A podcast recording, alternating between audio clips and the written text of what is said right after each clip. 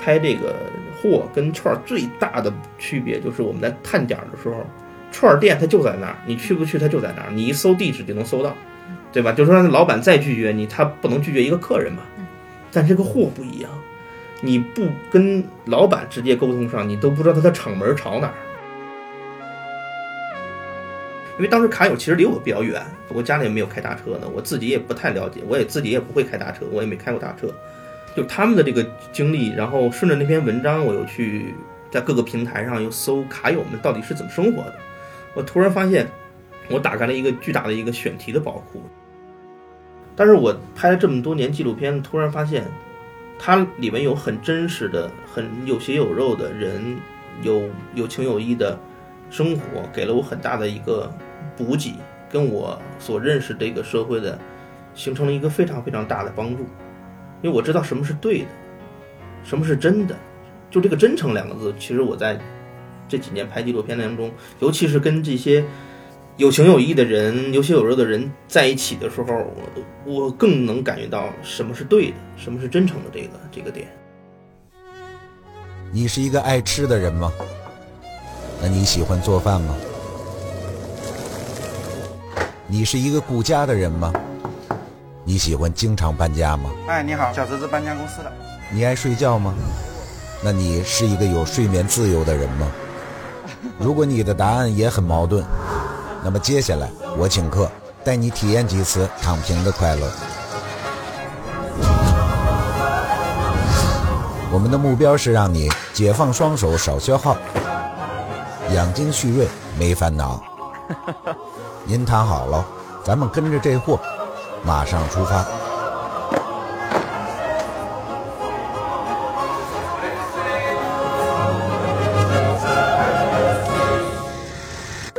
左转，进入苏福路。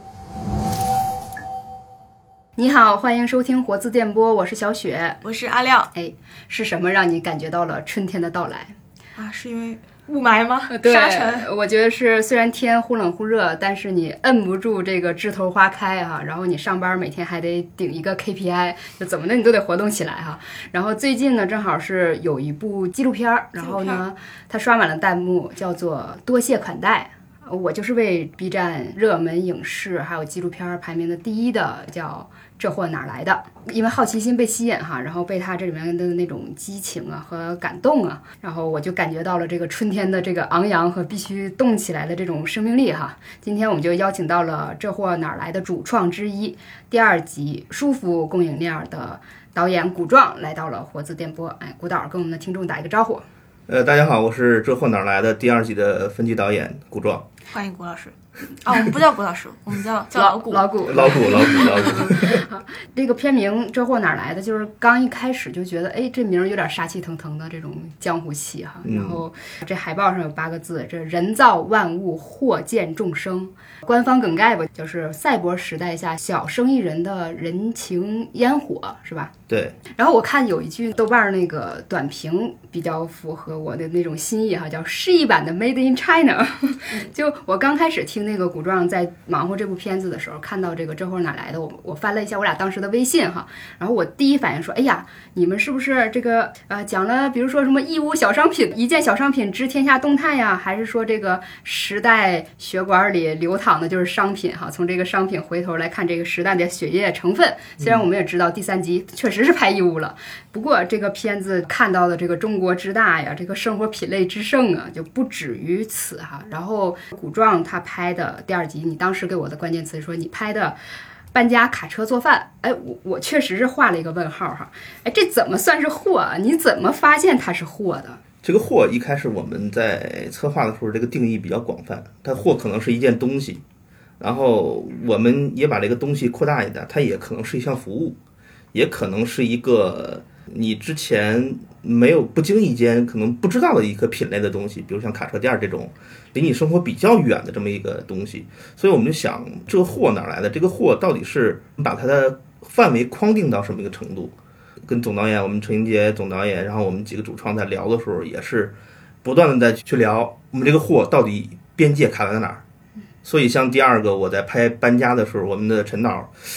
比较担心，说服务它算不算是一个货？也是讨论了很久。后来把它确定算成货，因为这个经验也源自我们之前拍《人生一串》的时候，呃，也涉及到了很多不是串儿形态的烧烤。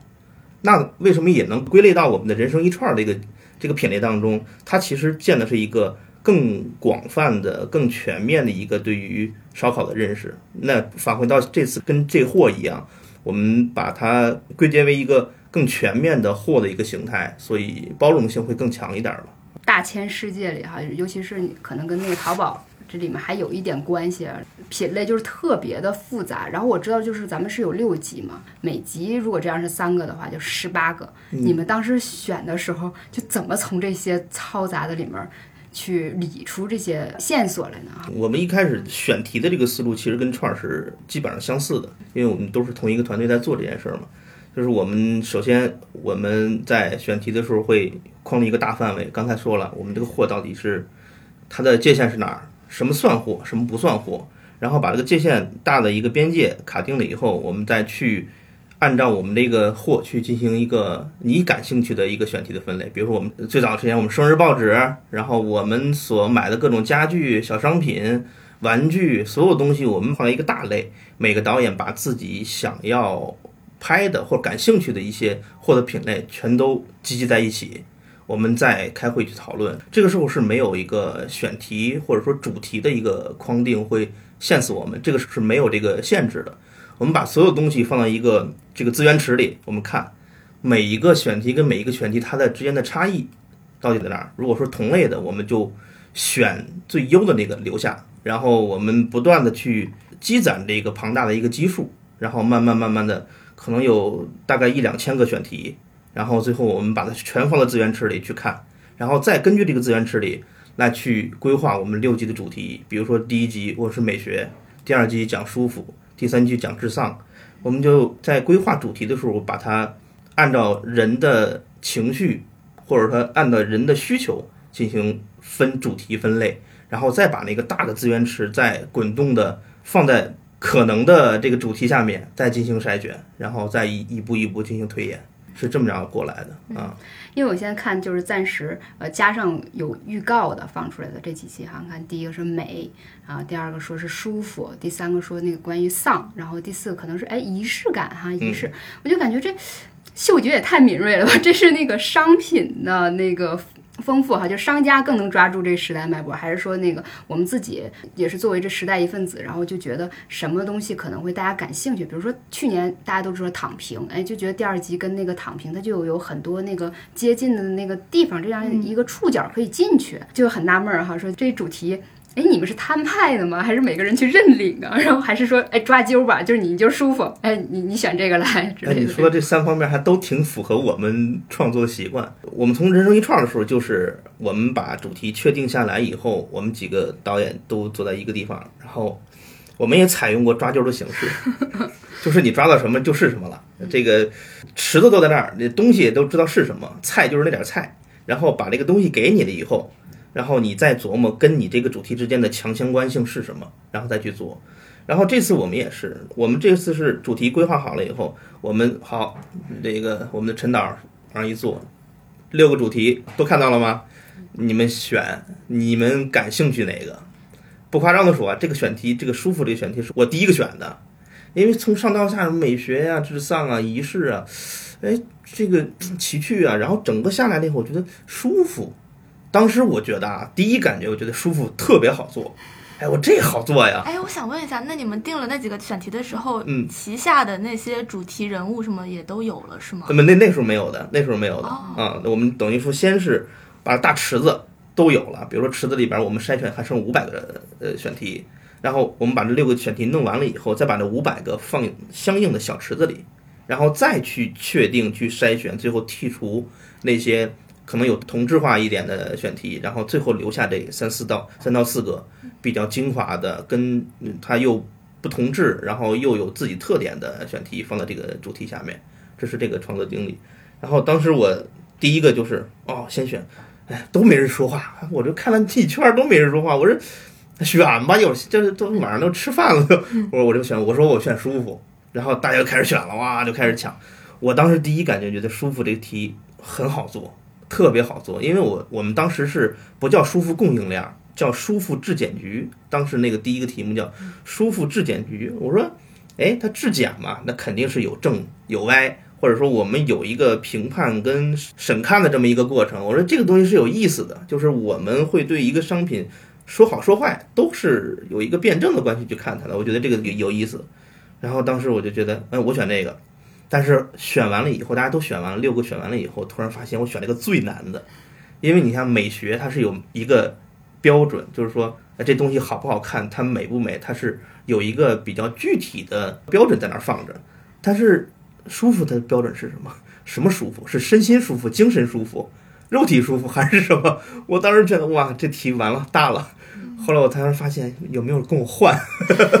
后来。大家也都摁定了，他想自己都是算了，就这样往下走吧，嗯。那后来又是怎么来找到这四个？应该是有四个方向，或者说四个话题吧，四个主人公呢？对，我们也给，就是可能有同学没有看过这个第二集嘛，所以就大概的概述一下哈。因为这里面大概有四个角色，您能不能给大家先大概说一下？嗯嗯，按照出场顺序，我这集第一个角色出场的是一个直播炒菜的大哥，他是来自四川绵阳。他叫舒文清，然后呢，这个网友们都管他叫菠萝哥，因为这个名字非常好记。然后他是第一个出场，他主要做的就是在屏幕前面，你看着他的直播，他给你现场炒菜。他这个订单的模式就是你当场下一单，他就立马就拿着锅给你炒一单，既让你看到他炒的过程，然后还到时候打包发货，把那个。呃，玄学一点讲，把穿风穿水封闭到他那个快递里，然后远程快递给你，尝尝它的美味，这是第一个线索。第二个线索就是一详细再说，这个主人公是一台机器，它是一台赛博的机器，我们就是俗称大家都认识的叫自动炒菜机，呃，也可以说叫自动料理机。它是相当于跟菠萝哥是一个对比的关系，都是为了帮大家能好好吃饭，能快速吃饭这么一个线索。这两个是一对儿概念。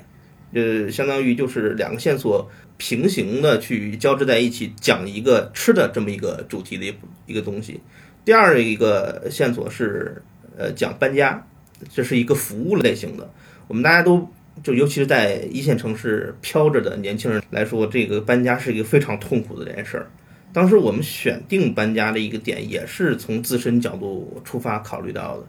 然后这个主人公就是来自上海的一个搬家公司的一个老板，他也算是创业阶段非常顽强的这么一个一线的年轻人。他是来自上海，然后他早年有去日本留学的经历，然后也把日本留学的那套呃礼仪规范呀、是工作城市啊带回到了国内，然后他也要立志作为一个老板，然后帮助别人去。更好的搬家，更快的搬家，让你省心省力，无痛搬家。一键好日式搬家。对这个线索就讲日式搬家，他把日本的很多标准虽然说引进来了，然后再结合本土进行了一些自我的革新。这是第二个线索。第三个线索呢，它是跟舒服这个主题之间就会更紧密一点了，因为它就是做一个床垫儿。它是什么样的床垫儿？它是给卡车、给大车的司机做一个在卡车上的一个形状很不规则的床垫儿。因为我们都知道，卡车的型号有上百种、几百种大车，它每一个汽车厂商更注重于对于功率、对于变速箱、对于发动机的这么一个研发，但是对于这种司机是不是能在车上睡一个好觉，它反而是一个相对欠缺的一个关注点。那这个大哥呢，来自于云南富源县，他其实就是为这几百款大车、为这些卡友们生产一个个形状不同的。不规则的床垫儿，然后帮助他们能在这个路上能睡个好觉，就相当于给那些卡车大厂们提供了一个服务性的支持啊，是这么三条线索，然后一共四站，三条线索四站，然后这个整个的这个思考的这个这个线索规律就是，我们就讲的吃住行嘛，嗯，第一个是讲吃啊，第二个是讲你是怎么样在家里边住的，它可能涉及到搬家什么的，第三个就是你怎么样在路上。就是吃住行，我们也可以说，比如说美食、家跟在路上这么几条线索，相当于从三方面嘛梳理了一个关于舒服这个概念的一个解题。导演应该说是非常非常逻辑的讲述这几个故事哈。我自己当时看完第二集的时候，口头安利了好多人，尤其是第三段卡车宝贝这个故事哈。对啊，这个卡车宝贝这个是很多网友都想问的一个问题，就这个宝贝你是在哪里找到的？就是我知道找这个，我看了一篇文章，好像是你也接触过一个采访，就是说寻找他们这个过程相当坎坷，非常坎坷。因为我们其实我们在找线索的时候，最大的本着一条就是我们一定要手工，人力一定要跑腿自己去找。串儿的老白人都知道，我们找线索从来不依靠于什么。网上搜一搜大数据是吗？对对，不是说依靠于比如说地方的一些支持啊，比如说一些省委宣传部、市委宣传部，就是从那个方面可能更便利。但是我们其实更多的是靠着我们的双腿跟我们的双眼去找线索。然后这个卡车宝贝其实找的时候非常曲折。一开始我并没有想到这集舒服要从吃住行三个方面去讲。当时我就看过一篇文章嘛，去讲卡友这个。因为当时卡友其实离我比较远，因为我我我家里也没有开大车的，我自己也不太了解，我也自己也不会开大车，我也没开过大车。就他们的这个经历，然后顺着那篇文章，我又去在各个平台上又搜卡友们到底是怎么生活的。我突然发现，我打开了一个巨大的一个选题的宝库，就是因为抖音上也好，快手上也好，所有的。自媒体平台也好，有很多卡友自己分享自己的生活，无论是从 A 城市到 B 城市送货，还是一个人在路上高歌，它是一个非常有意思的在路上的这么一一个群体。但是这个群体呢，又好像跟你的生活离得非常近，但是又好像非常远。我就觉得这个群体有没有可能的跟舒服之间的话题？后来我发现，很多司机。最大一点就是他们的工作时长、他们的运货的时效性、他们的休息跟吃饭，大部分都是在车上完成的。我当时就有个直觉说，哎，那这个跟舒服好像在某种关联上有贴近的地方了。但是在什么地方贴近呢？我一开始考虑过车上卖的电饭煲，这个是不是小商品？车上卖的小冰箱是不是？甚至说。车上的各种内饰，比如说方向盘套、座椅套、按摩椅，这些所有东西全都盘了一圈下来，突然发现它并没有跟我们生活中的那个小物件有什么具体的差别，它其实就是生活中也可以放在车上而已。我在这个时候其实已经进入到了一个比较纠结的状态，我说到底在车上有什么东西可以是它独有的，也是跟舒服有直接相关的。后来我从它这个方向盘套、座椅套，然后慢慢慢突然发现后面有个垫子这个东西。然后我就试着联系了国内好几家生产，就是床上它有那种铺的那种防滑巾，有相当于有那个呃褥子垫子，就是那些东西。然后我基本上我在淘宝的后台就是以买家的身份，嗯，就是旺旺嘛，直接跟大家说话。你好，老板，我是做什么做什么的，我要做一个纪录片，想要关注卡友群体，我大概要拍一个什么样的东西？百分之百，甭说百分之九十九，百分之百是不回我的。我当时觉得就是这是是为什么？就是全都是已读，完全就不回。然后呢，换了一个号，然后我就问我说：“老板，这个垫子多少钱？”他就会特别快的回我。哎，我说这句很有有有点意思，就是转了好几圈儿，我发现没有一个人回我。对于纪录片这个东西，他们大家都不感冒。后来就找到这个卡车宝贝这个，然后我也是相用相同的方法去跟大家聊，也不理我。后来我突然发现，哎，他那个家里有个垫子，他们家只卖垫子。他没有什么方向盘套啊，什么的其他的各种东西配套是，他只卖垫子，他自己上面标着什么厂家工厂直销，就是自己是自己设计，还有专利。我看到那个专利里，我我一眼就觉得哎有意思了，它更贴近于人的属性了，它不是一个代卖，它也不是说一个经销商或者说一个分销商。然后我看到他最后。他没有什么介绍，就是一个垫子。那个想买的话联系，然后底下有一个实用新型发明，然后那个人叫毛光友。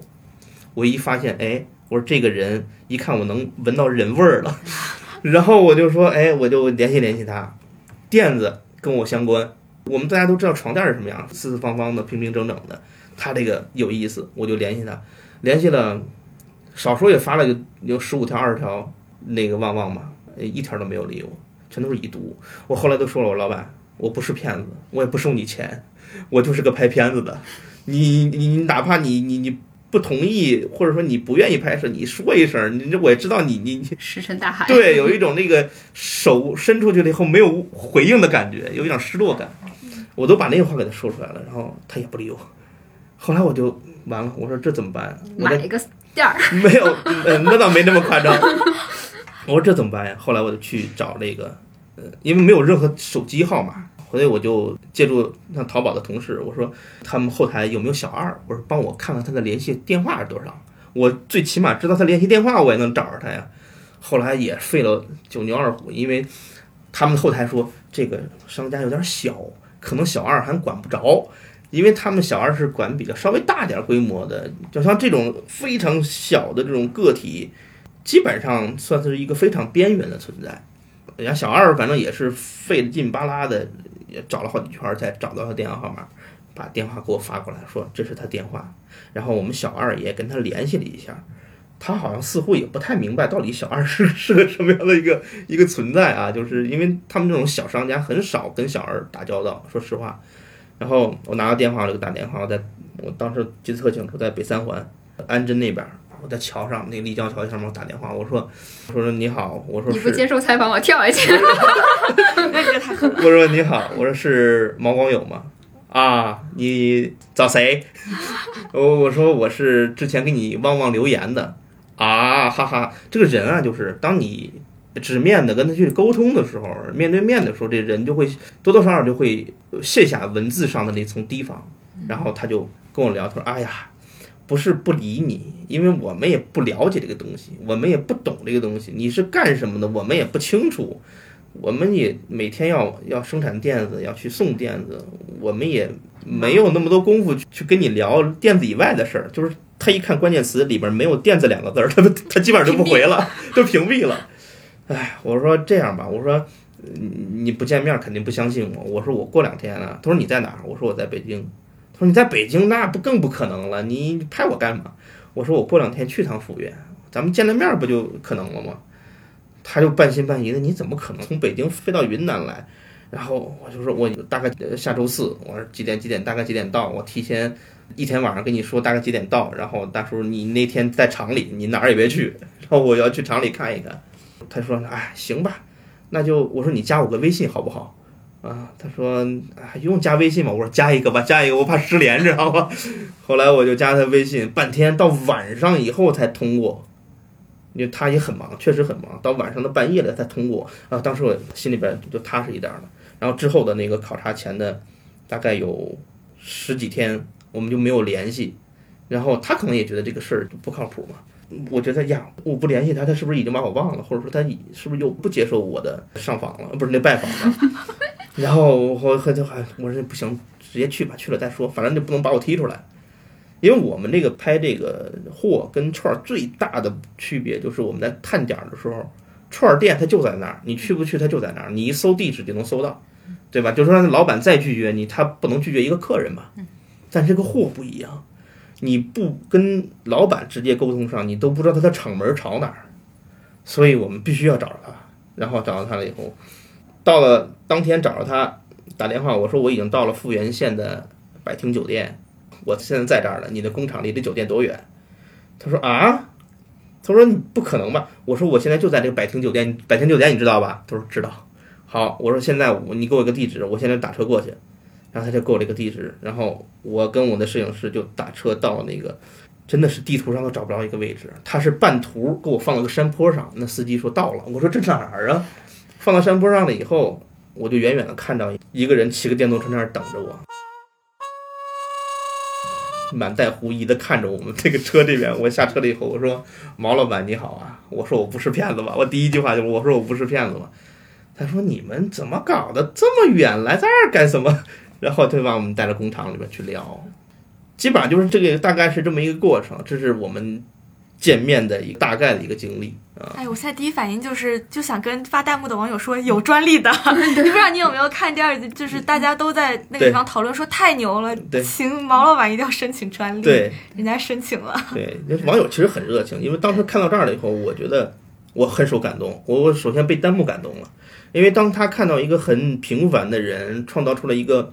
可能没有那么高科技的东西，然后所有人都为他去疾呼说要申请专利，要申请专利的时候，我觉得这个我是很感动的，我我替毛哥感到自豪，因为大家虽然不开大车，也不知道这个东西到底能给自己有什么关联，但是大家都是真心的为毛哥好，我觉得这个是很打动我的，嗯，主要这个也拍得好，然后故事也太好了，就是不能说故事啊，人家的那个这个人也太有魅力了。对，你看，就是毛哥毛嫂的笑容是很打动人的。刚才来之前，也有网友给我留言说，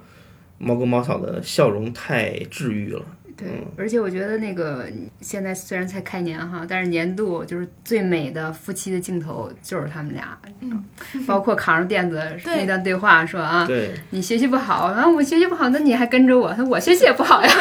跟着你吃苦，嗯 对。笑着说的。对，然后那包括他俩坐在那个床垫上的那个笑容，哎，他说毛嫂好美啊，真的好美啊，对，我就觉得你这片子太费导演，就 就是特别费人。你看你你这一集走四城，嗯绵阳、上海，然后十苏州苏州十那十万在苏州，然后云南，然后你再从北京，这差不多画多大一圈儿？对，然后你每个去拍串联的这个距离，还有你用的那个片子，用那些镜头哈，我我我真的想知道，你查了吗？你这一集用了多少镜头？得拍多少？肯定要查素材多少集因为？我们要调色的时候肯定要看呀。嗯嗯我这集是一共呃六十分钟吧，加上片头片尾吧。如果把片头片尾我们固定的那个去剔除的话，光内容的部分应该是五十五分钟左右，一千八百个多个镜头，就这个是相当大的一个，相当是速度非常快的一个镜头的切换的频率了。对而且有的时候是一屏八个画，面对，我觉得那个很有特点。就八个画面那个说说白了就是纯粹就是信息量用一个画面无法表现出那种，尤其是电子出现那个镜头，你不可能通过一个画一个画面，它不直观，所以确实那个镜头就拍的很麻烦也，因为它电子也很大，它那个模型的模板放在那儿了以后，我们需要用那个小飞机把它固定好位置了以后。一个人需要拉过去，把那个垫子铺在一个我们一个摆好的一个位置上，拿走，再拖到再放在那儿。哇，那一车把我们两个摄影师累的。中午得多吃四两大米饭。对对对，而且就最后那个升华那个整个情绪，大家都嗯，炸了，也是应该是八个吧，还是多少个，我都看不清了。就是因为我是先是投屏看的、嗯啊，清爽的自己看一遍，然后再看弹幕大家的反应再看一遍，嗯然后就那一段的时候，应该是所有的短视频的那个对他合集，他他嗯拍的，他送垫子过程中跟司机有的时候会有聊聊天儿啊，他不光送垫子，比如说运费怎么样啊，然后这段时间怎么样，干了多少活儿啊，出工了多少天呀，多长时间没回家了，就毛哥也会跟卡友们聊聊，因为他之前也是开大车的，他比较感同身受于他们自己的共同的经历，然后也会跟他聊，他会拍一些视频，他手机里几乎全都是这样的视频，然后我给他要了一大部分，然后我又精选了一大部分，放在那个十宫格的这么一个，然后不断的去去循环。阿廖，我知道你周末刚搬完家，你应该对第二段故事也哎，对我我今天就是特想来也来聊这个，虽然哎我我确实最喜欢的还是就是卡车宝贝这一段，确实动人。嗯但是我在看到还没看到卡车宝贝，看到第三段就坐不住了。我当时记得这个讲日式搬家的嘛，然后嗯文案里面总结说一句话嘛，说搬家有两难，开头很难，收尾很难。对，我当时就坐在我那堆废墟里，真的是刚搬完家还没有收尾的时候，然后我在我的新家的废墟里抱着电脑，我就想，哎，我确实是贫穷阻挡了我享受这个舒服，没敢去发弹幕问啊，这个得多少钱啊？但是肯定三百八十八一一立方，它其实不贵，就是在我们的这个观念里面说，哇，这么好的服务，这么精致的服务，完全不用你操心，那得花多少钱呀？然后弹幕里边有就开始有捣乱的了，三百八十八一平方。后面就开始计算了，一平方一套屋，如果一百平方的话就三万多，我 花不起呀。它其实不是，它是一立方，它所有的日式搬家是按立方算，就是一立方大概是我我请教过泰迪，就他这个这个日式搬家的这个主人公，咱们是没有概念的，就你就只知道是长宽高各一米，这是一立方，但是一立方有多少货，你可能也不太清楚。就是基本上我们那个大号的行李箱是八个，可能二十六寸的吧，还是八个行李箱放在一起是一立方的货，就是一个三口之家，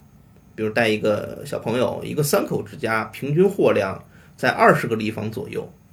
就是带一些简单的家具，不能说整个全屋的家全带上，全屋的带上的话，可能有二十五个立方左右。就是基本上一个三口之家，呃，家具不是特别多的情况下，比如带两张床，带一个衣柜，然后有一些零七八碎的所有的小件儿什么的，加起来也就二十个立方到二十五立方左右。嗯，这个价价格再乘以单价，就是它的搬家总价。总的来说，平均下来一一趟搬家，就是你完全不用动手的情况下，这个日式搬家是花个六千到八千左右就可以全都办掉。对，其实我觉得就是。他就是给你解决这个烦恼嘛，而且这么多人要要吃饭的，要工作的，对，尤其我看到后面还有就是给你整理师、收纳整理师给你规划，嗯，就是给你重建一个生活的方案的感觉。他当然是要值这个钱的，嗯 对。其实聊的这个搬家的地方，我我还是想表达一点点个人的感受，当然是跟您探讨，就是嗯因为我在看到这里之前，想前面两个话题是就是炒菜的，然后还有一个料理机，他们。恰恰是在，可你可以理解为它是为大家带来了一些舒适，解放了双手，嗯然后它也可能会被一些人觉得是。恰恰代替掉了一些生活里的部分，因为嗯，有的时候我们会发现，这个也是因为我们上一期节目胡勇老师聊到这个，就是当科技的进步也好，就商品社会发展也好，越越发达，然后好像给大家节约了越多的时间，嗯，但是这个时间并没有拿来给很多人享受生活，大家其实也是要去为生计奔波的。所以，嗯，我看到那里的时候，我直到看到第三部分的时候，我还在犹豫说，啊，这个是理想的舒适吗？就是他们，就你明白我的意思？我明白好像失去了一点生活的快乐的。这就是其实我们其实破一个题，我们不能太按照哲学思辨的那个形式，我们太深的去讲什么是舒适，什么是不舒适。我们其实不太能这么去抛题去讲，因为这样的话就进入了一个我们陈导一直在讲的叫叫迷障，就相当于你自己进入了一个非常钻牛角尖儿的一个一个境地了，那观众就会看起来很累。嗯，其实我们在这个破题的时候，就是简单的舒服，就是这个事儿能不能让你省心，能不能让你省事儿，这就叫舒服。但至于说你省下来那个时间到底是打游戏了，还是 还是做更重要、更有意义的事儿了，那个其实是另外一个探讨空间的。就比如说，像我们在读很多现在欧陆哲学家在读的时候，现代性是不是毁灭了一个人？手机是不是人的意志？那这个其实就进入到了一个更为谁也说服不了谁的一个一个议题里了。所以我们其实就是拍片子嘛，就很简单，简简单单的。我拍做的这个事儿，我给你做一汤饭，你不用自己洗菜了，不用自己炒菜了，远方的人为你炒了一顿非常正宗的川味儿，好不好？好，舒不舒服？舒服。哎，这就把这些呈现出来。对我们其实就承担一个简单的道理就行了，我们不能进入进入到文字账里说，哇，这个舒服。那好，现在弹幕有人在争论，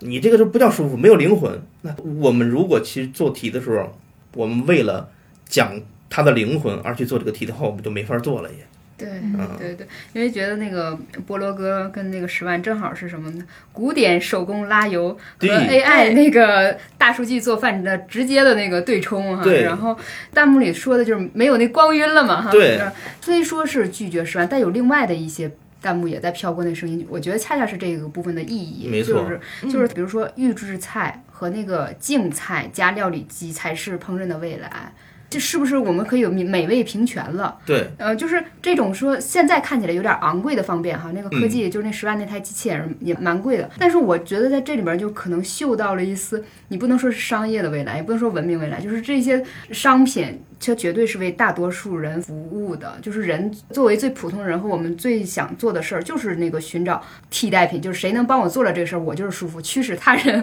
或者是义务哈，让这些工具化来服务于我，就是一种舒服的那个状态。十万这一点，其实最开始做的时候，我们都有个担心，就是说，因为我们这片子毕竟是一个我们讲人讲事儿的这么一个事儿，我们不太愿意把这个东西做的有商业气息，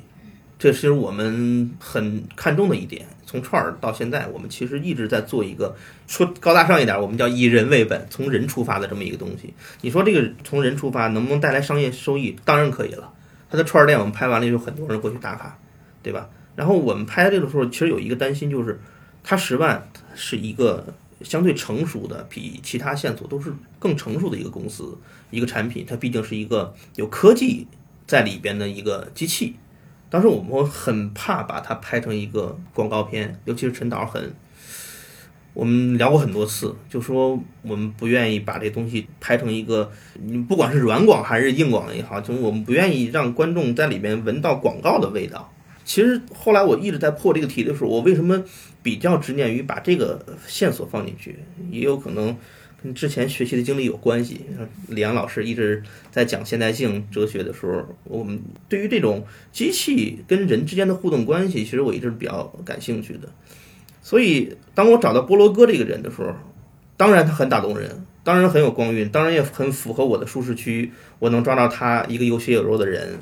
但是跟他相对的应的另外一个吃的形态是什么？我觉得机器可能是那个主人公。所以，当观众在看的时候，我们一定会有一个感觉，就是波罗哥是主人公，那个机器是主人公，而不是机器后面那群人是主人公。就它是一个拟人化的一个过程，也就是说，刚才小雪说的一个挺对，就是前面是一个古典的炒菜，古典的手法，经典的古典手法，后面是一个现代的手法。它我们不能说，因为我们所崇拜的那个烟火气被替代了，就我们就会歇斯底里的会高喊这个反抗的这个口号，其实没有必要，因为你现在它这个机器既然生产出来了，既然有那么大的一个食客群在那儿放着。就证明它解决了很多人的吃饭的一种方式，因为很多人完全灶台都不会碰的，他完全不会处理食材，包括洗切配菜，包括对于火的各种去掌握，他完全不会，甚至说可以只能做出黑暗料理来。但有这么一个东西，它解决了他自己可以烹饪出一个还算不错的饭菜来，其实解决了他的某种心理上的一种慰藉。我觉得这个其实达到了某种。很有意义的一个时刻啊！我觉得那个古装上思考，就是虽然你一定要避开，就是陈英杰导演说那个迷障哈，但是你还是留下了一些，就说我为了好拍，我要去除那些，但是你还是留下了一个深度的思考。对，就是我觉得你是在这个舒服的这集里面，真的冒险的安插了一个让人不舒服、不太舒服的点，就是这个 AI。对我看着的时候，我感觉啊。就说他我是不是要被替代呀？是不是好吃？然后就哪怕说那个摄影师真的给他镜头，他尝了，嗯，好吃，但仍然让人觉得不可信，少了点啥？对 对，其实理论上就是说我是个会做饭的人。嗯，当时我对这台机器，我在拍这个时候，我当时说跟菠萝哥之间一定是有一台机器人的。这个机器人是干啥的？当做饭用的。我考察了很多品牌，基本上绕了一大圈儿，包括商版的那种自动翻滚的。然后最后找到十万的话，是因为它有一个点比较打动我，就是它有一个调料盒。一开始我们拍之前，它还是一个五个调料的调料盒，现在是八个调料，里边就是水、酱油、盐、糖各种几个调料盒，基本上不用再去被中餐的某种适量去影响你的时候，这个炒出来的菜基本上不会说太咸太淡的时候，这个调料盒拯救了很多厨房小白。对，当时我觉得哎，真有意思。然后还有一个就是它的竞赛，它是前端跟后端形成了一个闭合。选择这个这个品的时候，我不知道它到底是后面有多大，因为我也没买过草台笛。但是有这两个功能以后，突然发现，哎，它其实解决了一个我会做饭的人的一个最大的焦虑，就是我今天做什么。我当然会做饭，我也天天几乎我每天会做饭，但是我不知道我明天跟后天该买什么菜，因为我说白了就是经常做了几道菜，你其实都有点烦了。说实在的，那菜经常买的那几个菜都有点烦了。它其实解决了我一个多样性的问题。其实它这一点，当时我找到了以后，我也是通过刚刚毛哥那个方法去找，我也是通过一个顾客去他们的天猫的那个后台去私信说：“我你好，我是纪录片导演，我们之前拍过什么什么，然后我现在要想要以这个机器为一个线索来拍一个是大概什么样一个东西，讲述人的生活什么的。”然后天猫。不理我，这是天猫，天猫很大，它都很多客服的，然后去小红书留言，然后去抖音留言，因为有一个平台理我的，都执着于赚钱的公司。对，然后我就纳闷，我说小公司像毛哥那样的没人理我，那大公司也不理我嘛。后来我的坚持，我就又去天猫他那个客服那儿，我说，请你回复一下我好吗？那立马出来一个人呢啊，你好，不好意思，刚刚很忙，然后那个你有什么诉求呢？我就把我这个又说了一遍。他说：“嗯，好的，我知道，我了解您的诉求了。给我发个链接，就让我拍一下一分钱。你先拍下一分钱，你在这个备注里，这个订单的备注里，把你的需求写上去。我们会把这个特殊的订单转到我们的市场部。”哦我还以为得找给推一个什么公关负责人。我们其实就是向下兼容的战略去找线索，呃因为我们说白了就是我们找你，并不一定一定要拍你，所以我们其实就还是轻装上阵。所以当时就通过这种手法去找，然后我就拍了，交了一毛钱还是一分钱，我忘了那个订单现在还在我手机里，我把我这个所有的诉求发过去了，石沉大海。我钱也交了，没人理我。我说这我马上我要去前前期考察了，我这怎么办呀？又想到那招，我说不行的话，还是从内部找小二，从后台找他们市场部的人给我对一下子。然后后来对接上了以后，我去他们公司聊，我说我之前发的那个东西都谁看到了？所有人都说啊不知道啊，不知道啊。然后他们的那个市市场的那个负责人就跟他们几个同事说：“你们回去要做检讨啊！古岛发了这么多信息，怎么一个平台回花了一回复都没有？” 分钱呢。对，然后他会觉得这么好的一个团队，不求任何的来要去做一个这样的拍摄，竟然没有任何人回应，那这个其实就是他们 他们这个一个一个一个内部的协调的问题。然后后来就聊，我说开玩笑，我说反正这个也对上了，我说这个也算是幸运。然后后来就考察考察就这么继续就正常推进了。很多人不相信，说啊你不可能自己找吧？我们还真自己找。我现在听完也很震惊。对啊，而且我更震惊的是，就是你考察完之后嗯回去再做脚本嘛，然后还是怎么着？我们拍我们纪录片其实不跟传统纪录片一样，我们回来是没有脚本的。嗯，什么我们回来了以后，所有的站，比如说我们的一路前采大概是有一万多公里，整个这全全国画个圈儿，然后有很多很多站，整体回来了以后，我们在路上就会写考察报告，比如一篇考察报告，呃，地点、时间，呃，这个前台的人，然后我们都是导演会自己执笔，然后大概这个地方了写一下，主人公写一下，它的特点写一下，跟我们主题之间的关联写一下，有可能叙事可能再写一下，然后我们会大概形成一个三五千字的一个一个地方会形成一篇考察报告，基本上，你想我们每每个导演几十个线索，那就是好多万字的，就是一个考察报告。我们把这个汇总，汇总完了以后回来，我们再统一开会。每一个人首先所有的导演，其他导演，嗯，包括我们的总导演，包括制片人都在一起看完互相的报告以后，再去讨论这条线索跟你主体之间的关系，我们再去把更好的留下，然后再往上推进。在这个过程中，我们是没有说哦，我们要写个什么样的脚本，就像传统纪录片一样，比如说首先 地点，首先这个环境，然后再首先人物，然后他干的事儿，然后前期是没有任何一个是这个工工序的，所以更多的我们花时间是花在我们前期跟后期上，啊，这两大部分是比较花时间的。我们刚才说一千八百多个镜头，但是你这个素材得拍多少个 T 几块大硬盘？那我们每个导演几乎都是有大概四十个 T 左右的素材在路上。你这分辨都得做做多长时间？所以我们 基本上在路上拍的时候，我们拍完一站就要把素材回寄到北京的机房，基本上就要进行到后期的流程里边了，转码啊，然后就开始套七零九，就开始进行合板儿这么一个初步的后期工作了。否则的话，我们不可能拿那么多硬盘统一回来再弄，那时间是赶不上，太时间时间太周期太长了。费人废机器，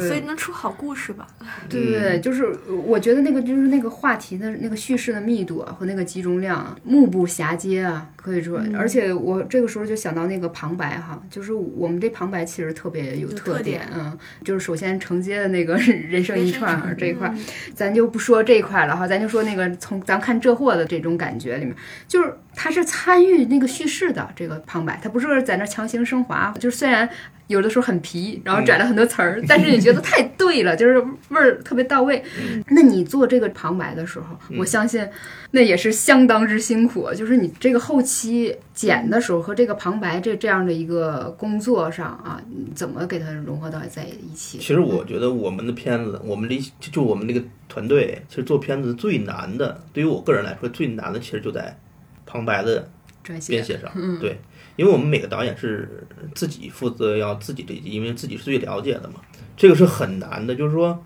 我们又不能让观众听得累，而且要表达准确。也就是说，就那刚才不是说了吗？搬家有两大难，一个是开始很难，一个结束也很难。其实也也就是十来个字，我们必须要把搬家的一个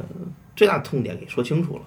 而我们不能通过太过多繁复的语言去把它弄得让观众听累了。所以在这个过程中，我们在撰写旁白的时候是很难的。你知道广告人嗯这种对这这种什么自媒体都把你们的文案给扒下来了吗？对我们反正就是很难，就难的在这个地方。因为比如说像广告的话，因为之前我也做广告，这广告的话，它很精华，可能就一分钟，或者说哪怕是个平面广告，它大概一两句话。从我们的感觉来说，我们的这一通篇的几千字，六十多分钟的其对，其实是很多篇平面设计、平面广告跟影视广告之间语言的集合。就难就难在这儿，有的时候我们，有时候我在自己写的时候，我就视听语言我不我不怕，我就是在最怕的就是这条视听语言怎么能说到你心坎儿里边儿去，就是我自己在写的时候怎么能打动我，就找到那句话的时候是非常难的。对，就是你既要粘合住那个主题，你还要提示出那个意义。对，这个非常非常难。有的时候我急得我就撞墙，我就我说这怎么办？就是你过不去，你写一个很很平常的话，你又觉得你没有表达充分你的意思，然后你写过啰嗦的话，你又觉得不行，观众这儿听累了。迫不得已，我们其实呃看着那个词儿都很字都很少，但是我们每次在这个里边儿最纠结的，怎么拿捏这个东西很难很难。对，真的这。个陈导要统一来念，然后你们会统一把控顺一下风格吗？因为不同导演来准备不同的文案。基本上我们整个团队里边儿风格跟我们的所有的人的气质是 比较价值观是比较统一的，就是我们也互相都会很了解对方的文风，然后我们这些人也非常固定的一个组合了，就是我们大概每个人的优势、每个人的语言风格，我们也大概会比较熟悉。然后我们在写完旁白的时候，我们在剪辑的时候，一般是我们导演自己先配，嗯，就是就跟拿一麦克风过来了以后，比如说搬家有两大难，开始很难，结束更难。然后我们自己把它配完了，又贴到我们的时间线上，然后去顺。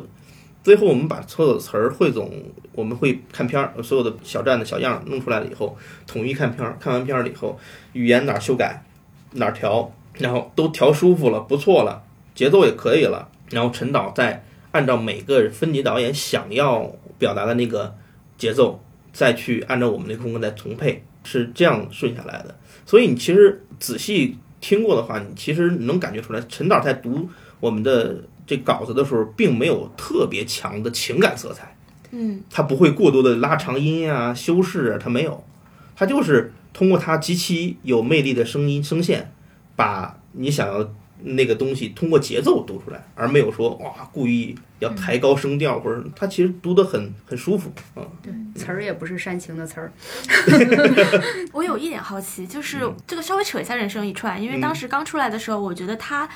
这个旁白的特点跟 B 站恰恰就还挺适合的，大家看的也很开心，就是有梗，然后又能够很引发大家的共鸣，它又是很年轻化的吧，我可以这样这样理解，或者说我可能感觉它可能对我们的风格哈，所以它很年轻化的，我不知道是不是有平台方面的考虑。没有，其实你看最早的时候我们在谁不是年轻人呢？是不是老郭心里 我还这么这说个？就是这个就是典型的倒推了。嗯，我们在事后诸葛亮了，呃我们在分析成功因素是不是跟 B 站贴合，其实并不是。因为最早的时候，我们找了好多旁白配音去读，但人生一串的时候，第一季的时候，我们找了好多旁白去读，读完了以后都觉得可能差那么点意思，总感觉不是我们想要的那种生猛的感觉，人间的烟火气，感觉都很传统，都很非常正，那声音都很准确。其实串儿摊儿它不是一个很准确的地方，我们不可能用五星级酒店的一个标准化的东西来定义串儿摊儿，所以我们在当时在听每一版配音的时候，总感觉差了点意思。后来我们总制片人王海龙就说：“哎，老陈不行，你上吧。”陈导也他从来没配过音，那那就来吧。他就念了一集，他读了一集，读了一集，后来发现还行，是那味儿了。对，也没我们也没有说哇太棒了，就是 B 站的风格没有，因为那时候 B 站没有这种配音风格。后来我就是嗯那就往上放吧，放了以后，后来发现这一下就是无心头柳柳成荫，他就是在那个契机，通过他那个可能我们也不知道的某种特质打动了 B 站的一群观众，他们说他的嗓音里边带着腰子味儿。自然味儿。对我们也不知道，说啊，他的声音带着腰子味儿，我们也没听过有腰子味儿的声音。对，应该说可能不止 B 站，其实放在各个平台，它就是一个，因为它是个很好的成品，所以它可能不止 B 站，在别的嗯平台也会有很好的反馈的。这个是我事后诸葛亮脑补一下，我就好奇。这这是代表九五后发的。对，你是觉得他声音很年轻是吗？不是，他那是说很互联网，不知道怎么说，就这个画风吧，不不是说音色，嗯，对。其实刚才说到那个文案的那个部分啊，我我想到就是搬家那块儿，我也险些要掉眼泪。第三部分卡友那儿，我肯定是有点兜不住了啊。但是这个搬家这儿，我也跟着震动了。有两句话我特别印象深。第一个就是说，应该是你旁白里写的，就是每一个人人家里有上万件儿物品，我好像还记了一下，嗯，我看一下啊，上万件物品化整为零。对哎，当时我忽然就感觉我的心跟着这些搬家的人经历了半生的沧桑。万件物品怎么来的？我的工资都花在这上面了，是吧？最后还得搬它走。这每件东西，你是扔是放是留是用哈？这小芝芝搬家帮你做了什么？还有一个就是他最后其实属于相当无意间的一句话，但是是我觉得这是你必须保留的一句话，嗯，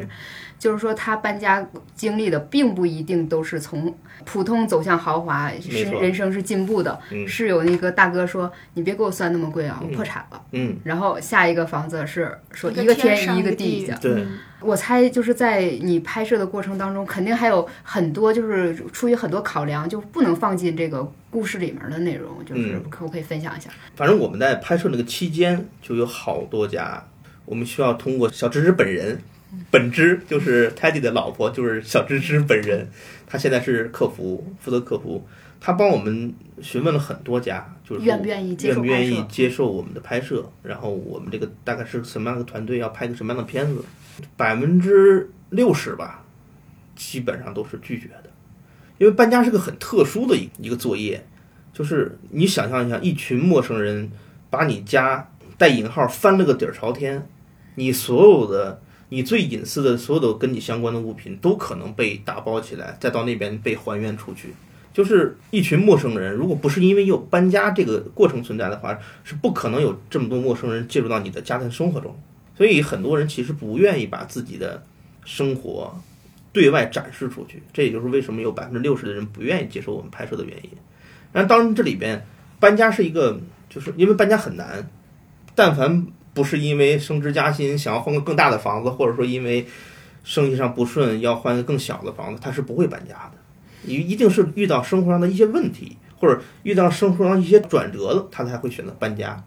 生活好了，生活可能突然不好了，很落魄了，我们发大财了。它其实是这个对于一个节点形成一个转折才会搬家，所以在这个转折上面，很多人也是拒绝要去对外展现自己生活好与不好的，不管是藏富呀还是遮丑也好，他是不愿意的。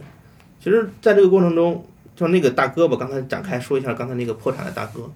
那大哥之前住的是一个三四百平的一个别墅，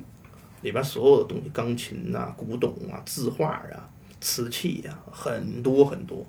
他这类人是 Teddy 最早创业的时候所幻想中的他的客户。他说我办日式搬家，因为比较贵，他说我幻想我的客户都在别墅里住着。他就是一开始很典型的他的搬家的目标的客户。但是他进去了以后，第一句话就把泰迪打懵了，就是说，嗯，别给我算太贵，我破产了。他泰迪就不相，有点不相信，看着这三四百平的豪宅怎么可能破产呢？你随便卖点东西，他就 就能能缓过来，你比我们也生活的好很多呀。那会儿大哥说真的，我我真破产了。后来搬家的时候，他很多那些瓷器就是送给搬家的师傅，送给小芝芝他们那些人，就是我这个搬的家放不下了，那些成套的烧制非常好的陶瓷的杯子，一套都是九龙壁那种，就是送给小芝芝的员工们一人一个，现在都是他们的公杯，就是把所有东西钢琴送给他们旁边周围别墅的邻居们，因为他需要把这个成本降到最低，然后就需要把一些东西变现了以后要去还账还债，然后就他搬到一个两室一厅，大概八九十平的房子，他是完全装不下来三四百平的东西的。所以整个这个过程里边，他大量的断舍离，把所有东西都给到其他的周围的所有人，包括陌生人，包括自己的邻居，然后搬过去了。那这个老哥是之前发生的故事。那这种老哥，如果我们拍摄的话，百分之九十是不愿意接受拍摄的。当然了，你要如果说你突然发达了，有些人是愿意把自己更好的一面展现出来。但这个老哥其实这个这个故事就有点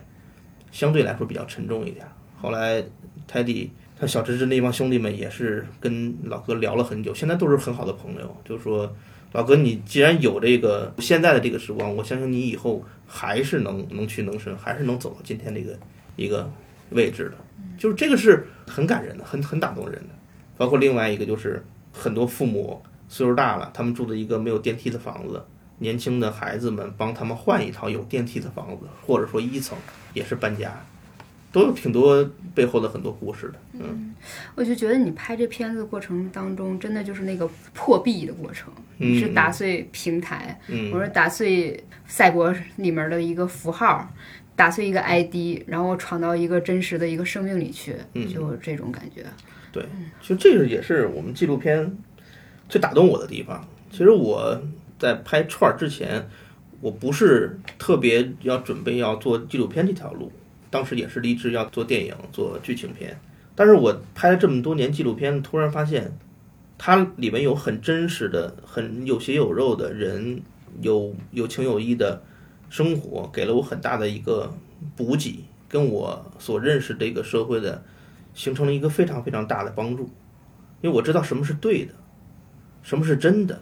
就这个“真诚”两个字，其实我在这几年拍纪录片当中，尤其是跟这些。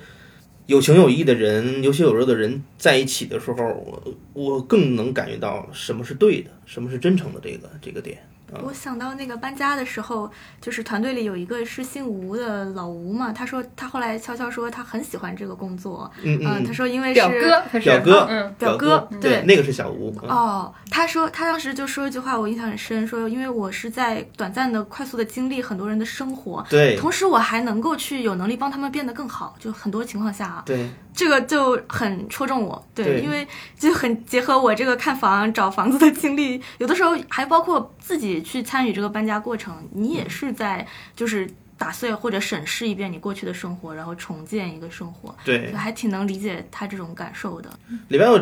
两个年轻的上海本地人，我们拍的另外。有一个小情侣，我不知道你们注意没有？可能他们出镜比较少。说那个什么，将来换一个自己的。对啊，那那两那一对小情侣。什么正在经历的人半夜发愁。对对 对对，他俩，就那个那个，他是上海本地的小伙子跟姑娘都是上海本地人，他就是为了，哎呀，这个不愿意跟老人住一起，天天八点就要起床吃早饭，他不愿意生受不了那生活节奏，然后自己出来先住一个特别小的单身公寓，然后合租的那种公寓，然后慢慢自己再搬家。就他其实是。很年轻的一个代表，就是年轻要怎么生活，跟父母辈要怎么怎么生活的一个不太一样的一个群体啊。反正这个每一个阶层吧，这三个线索可以看到，就是年轻人自己搬家的，年轻人给父母搬家的，然后相对成功一点的沪漂搬家的。这是三个搬家的样本，在这个片子里。对，那个沪漂大哥就是总虽然花钱买了舒服，但是能感觉他一直一脸疲惫，就是 就觉得那个可能，哎呀，想着为什么北上广的人民生活这么累啊？就是漂在上面的人这么累，就是即使我有钱去买这样的服务，我仍然就没有那种安生或踏实的那种感觉。然后那一对小情侣，那代表年轻的，他们那个崩溃点也特别年轻，就是收拾收拾突然崩溃了，半夜半夜打电话，对，就就是那种情绪价。情绪消费哈，就是那提供这种价值的那种消费，直接去下单了，就购买这个服务了。你刚才说一点，就是说关于自己想拍电影还是拍纪录片的啊？嗯，我自己尤其是看这第二集，我会感觉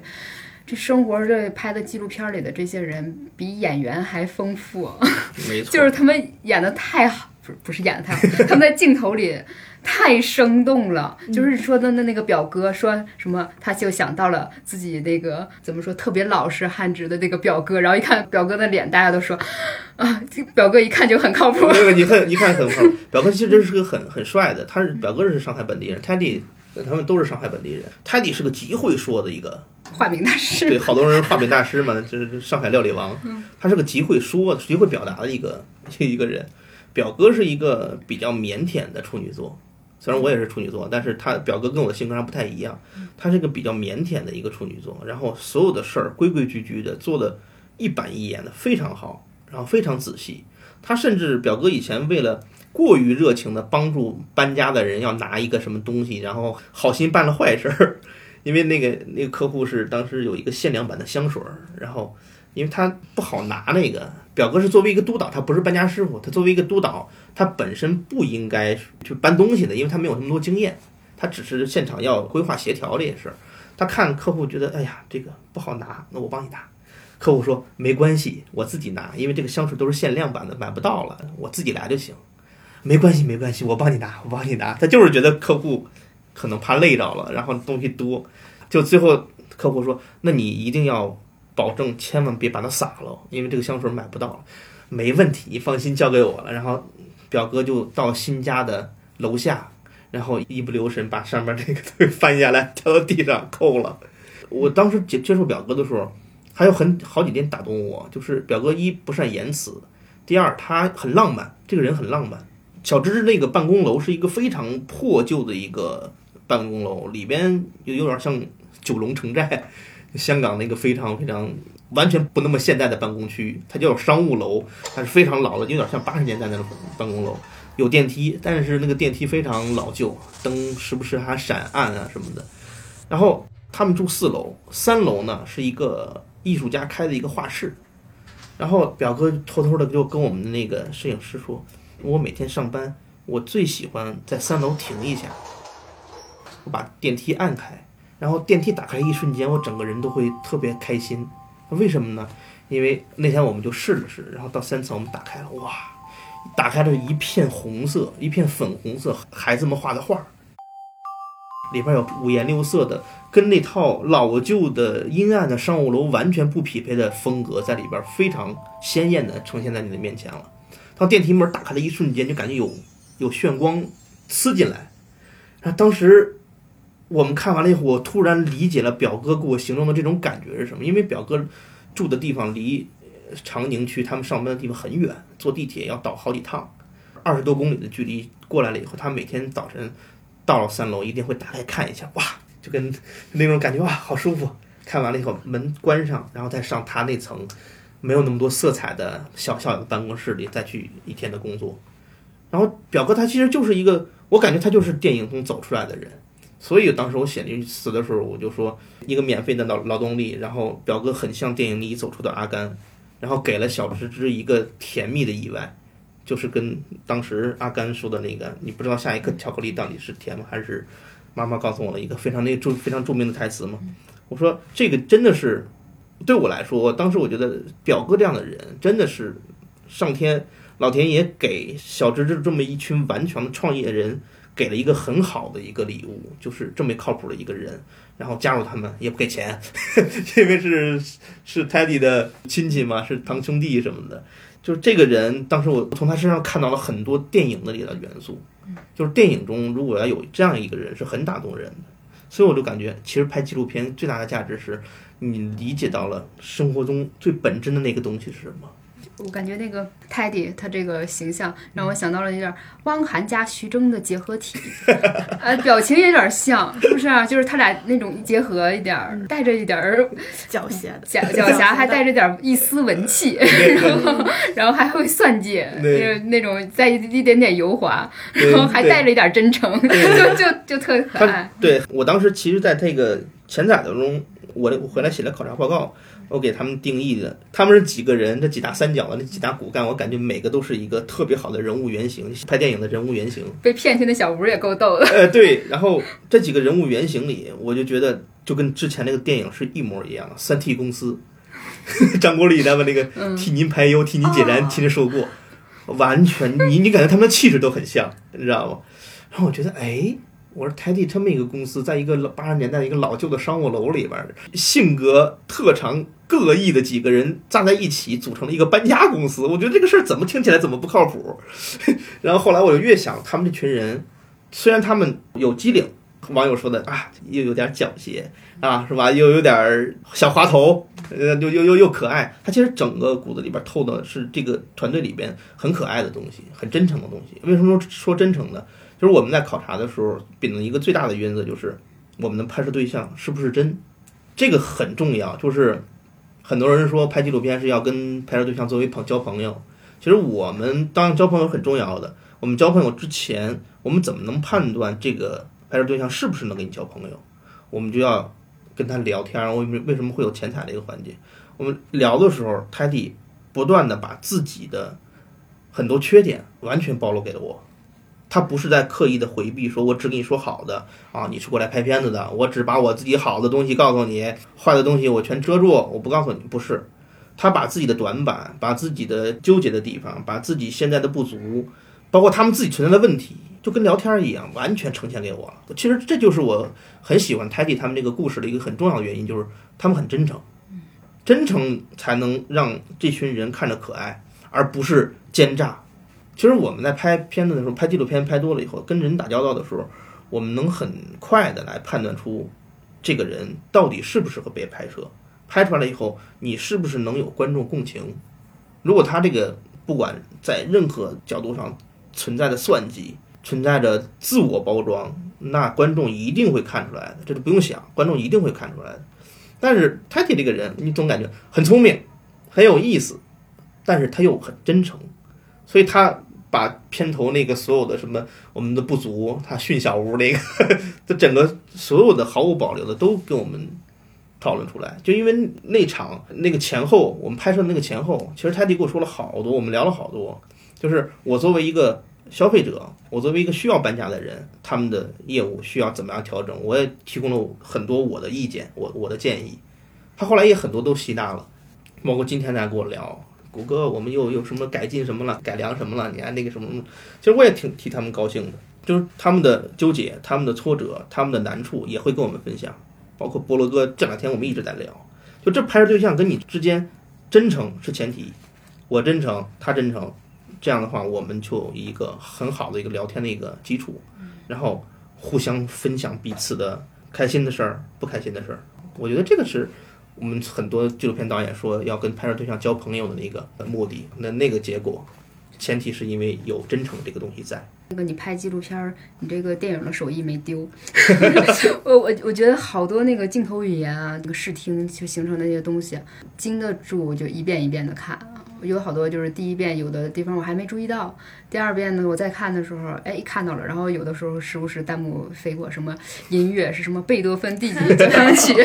什么之类，就也得说那个高手在民间哈，这评论里面也也有很多就是识货的，特别多识货的。其实这也是我们这个团队创作比较洒脱的一个很基本的点，就是拍的野，想怎么拍就怎么拍。对，我们就陈导，我们这个整个团队就是陈导，其实不跟我们过多的设限，说。哦，我们必须有一个固定的格式，先干嘛后干嘛，或者我们前期要有脚本，后期要有一个后期导演。我们并不是一个传统纪录片的一个拍摄方式，所以它更多的是把我们每个导演各自的优势，比如说像我这集一千八百多个镜头，那像第一集像月明那集，可能一千个镜头左右，就是每个人的风格不一样，那他也会包容你说你这么着去玩没问题。但你整个的大的基调，我们大的价值观，让观众看到的这个东西是真诚的，我们大的方向是步调一致的，没问题就可以去搞。但是这种创作方式，在传统的纪录片公司或者在传统的纪录片的那个有规格的生产的作者那里是完全不能够存在的。你像我自己的风格，不可能，你必须得第一，比如说我们讲一个吃，一进去首先地狱。啊，这个地方是一一片什么什么地方，然后啊，这个地方的人慵懒而闲适，然后再往下，哦，这是老张，然后慢慢慢走进他的家里。我们其实没有一个这样，所以你看我这个开头跟第一集的开头、第三集的开头完全不一样。我们每一站开头怎么去引这题？比如说让我这个。一上来，屏幕一出来，对我所有的我拿着机器，你听听我的话外音了吗？什么是舒服啊？怎么说？应该叫巴士。对，叫巴士。就是这个打破第四堵墙这种，其实，在纪录片这个不是一个特别好的一个习惯。但是你看，我们这个团队里边，其实可以可以包容这种创作手法进去的。所以刚才小雪说，好多这个电影的这个意识没有丢，我觉得挺开心。有些人能看出来我很开心，是因为我确实在里边儿也加入了很多私货。一方面是我在做的纪录片，但是另一方面我不让它看起来那么像纪录片，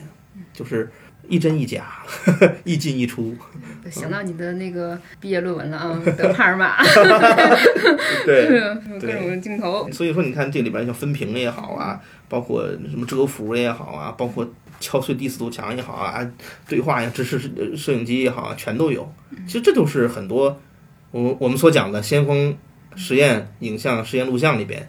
用的一些手法。但是你只要进来了以后，用到一个相对真诚的一个地方，比如相对合适的地方，观众就不会觉得特别跳。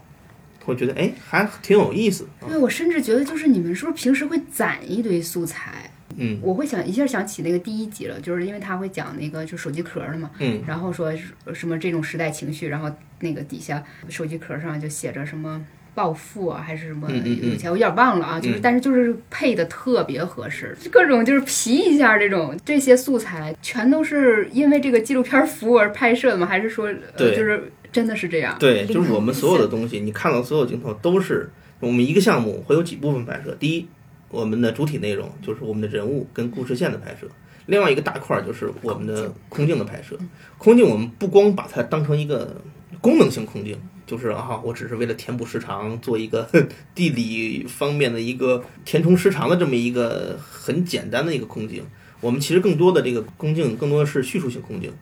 就是怎么能跟我的。后面的内容人联系起来，怎么能跟我的撰稿联系起来？怎么样能让我这个前后贯通？也就是说，放在这儿必须是这个空镜，你不能是别的空镜，放了别的空镜它就不对了。我们其实是按这么这个方法去拍，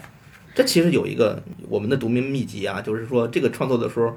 并不是说啊一夜暴富跟前面那个词儿，其实我们是拍到这样的空镜了以后，我们就会想这个空镜跟它产生化学反应的。旁白撰稿是什么样的？它跟后面的关联是什么？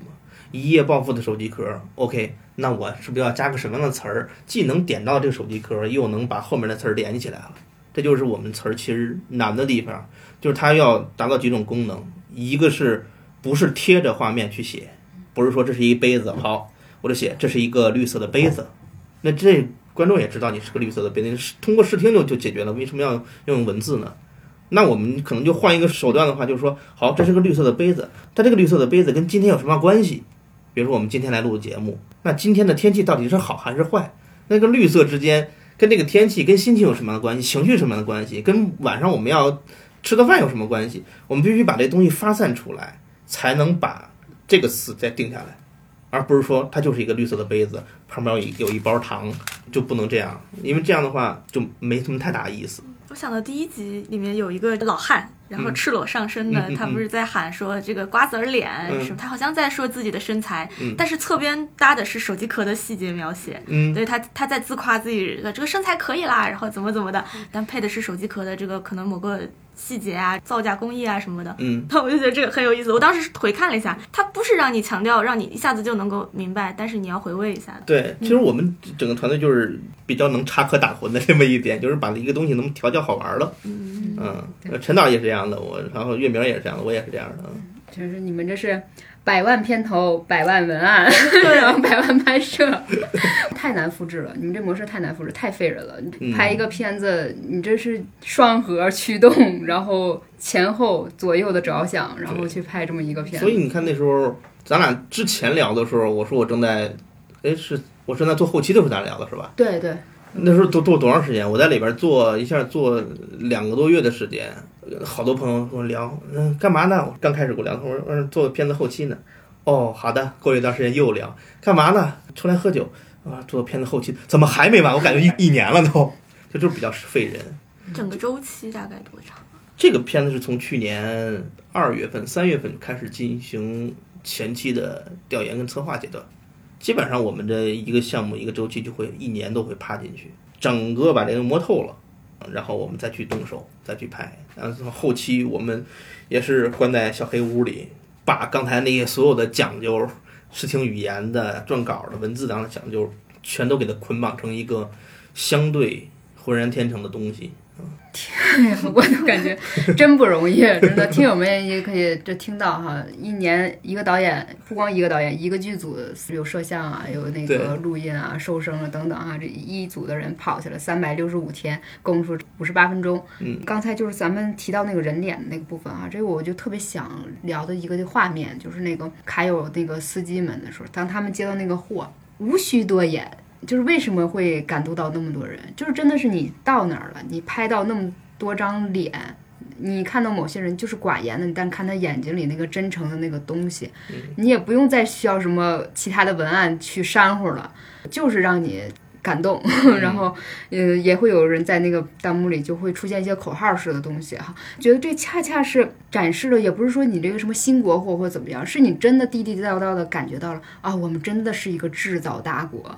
啊，我们真的是一个有了这么多人的那个国家哈，你平时坐在空调间儿办公室里，你感受不到的那个人。的存在，你 感觉到孤独或怎么样？你去看那个片子，像你第二集最后大家觉得升华特别好的，就是说不要躺平，就是你在躺平背后有这么多就支持服务你的那那些人，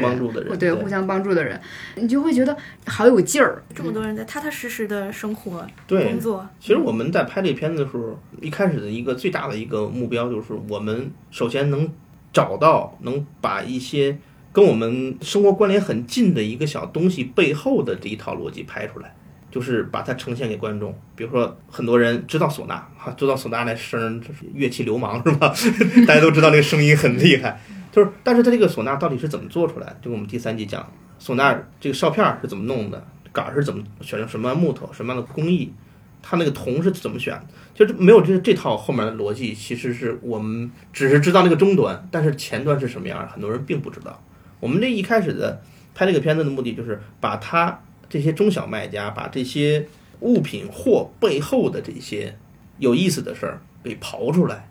然后让大家都知道，哦，原来他们是这么样来的。所以这就是这货哪来的一个很重要的点。哦，他是这么来的。当然，在这个过程中，你在顺带着讲这件事的时候，它背后跟他相关的人跟故事就会顺带着就会出来了。就这个东西是很自然而然的。我们就想，就是以小见大，然后把生活中最真实的那个人跟那件事儿背后的逻辑给它带出来。就是你看到 AI 制菜这一块儿，嗯，然后你看到了，就是比我们更广、更深的进一步接触了那么多商品啊，嗯，你会就是想象一个商品一个怎样的未来？这个第二部里面可能就是义乌那个，他讲了一个就是呃年轻一代和老一代他们那个不同做东西的那个特点啊。那我们这里面看到的是非常欣喜的，看到各种活跃的那个每一个细胞似的，一个个小组织，他们那种。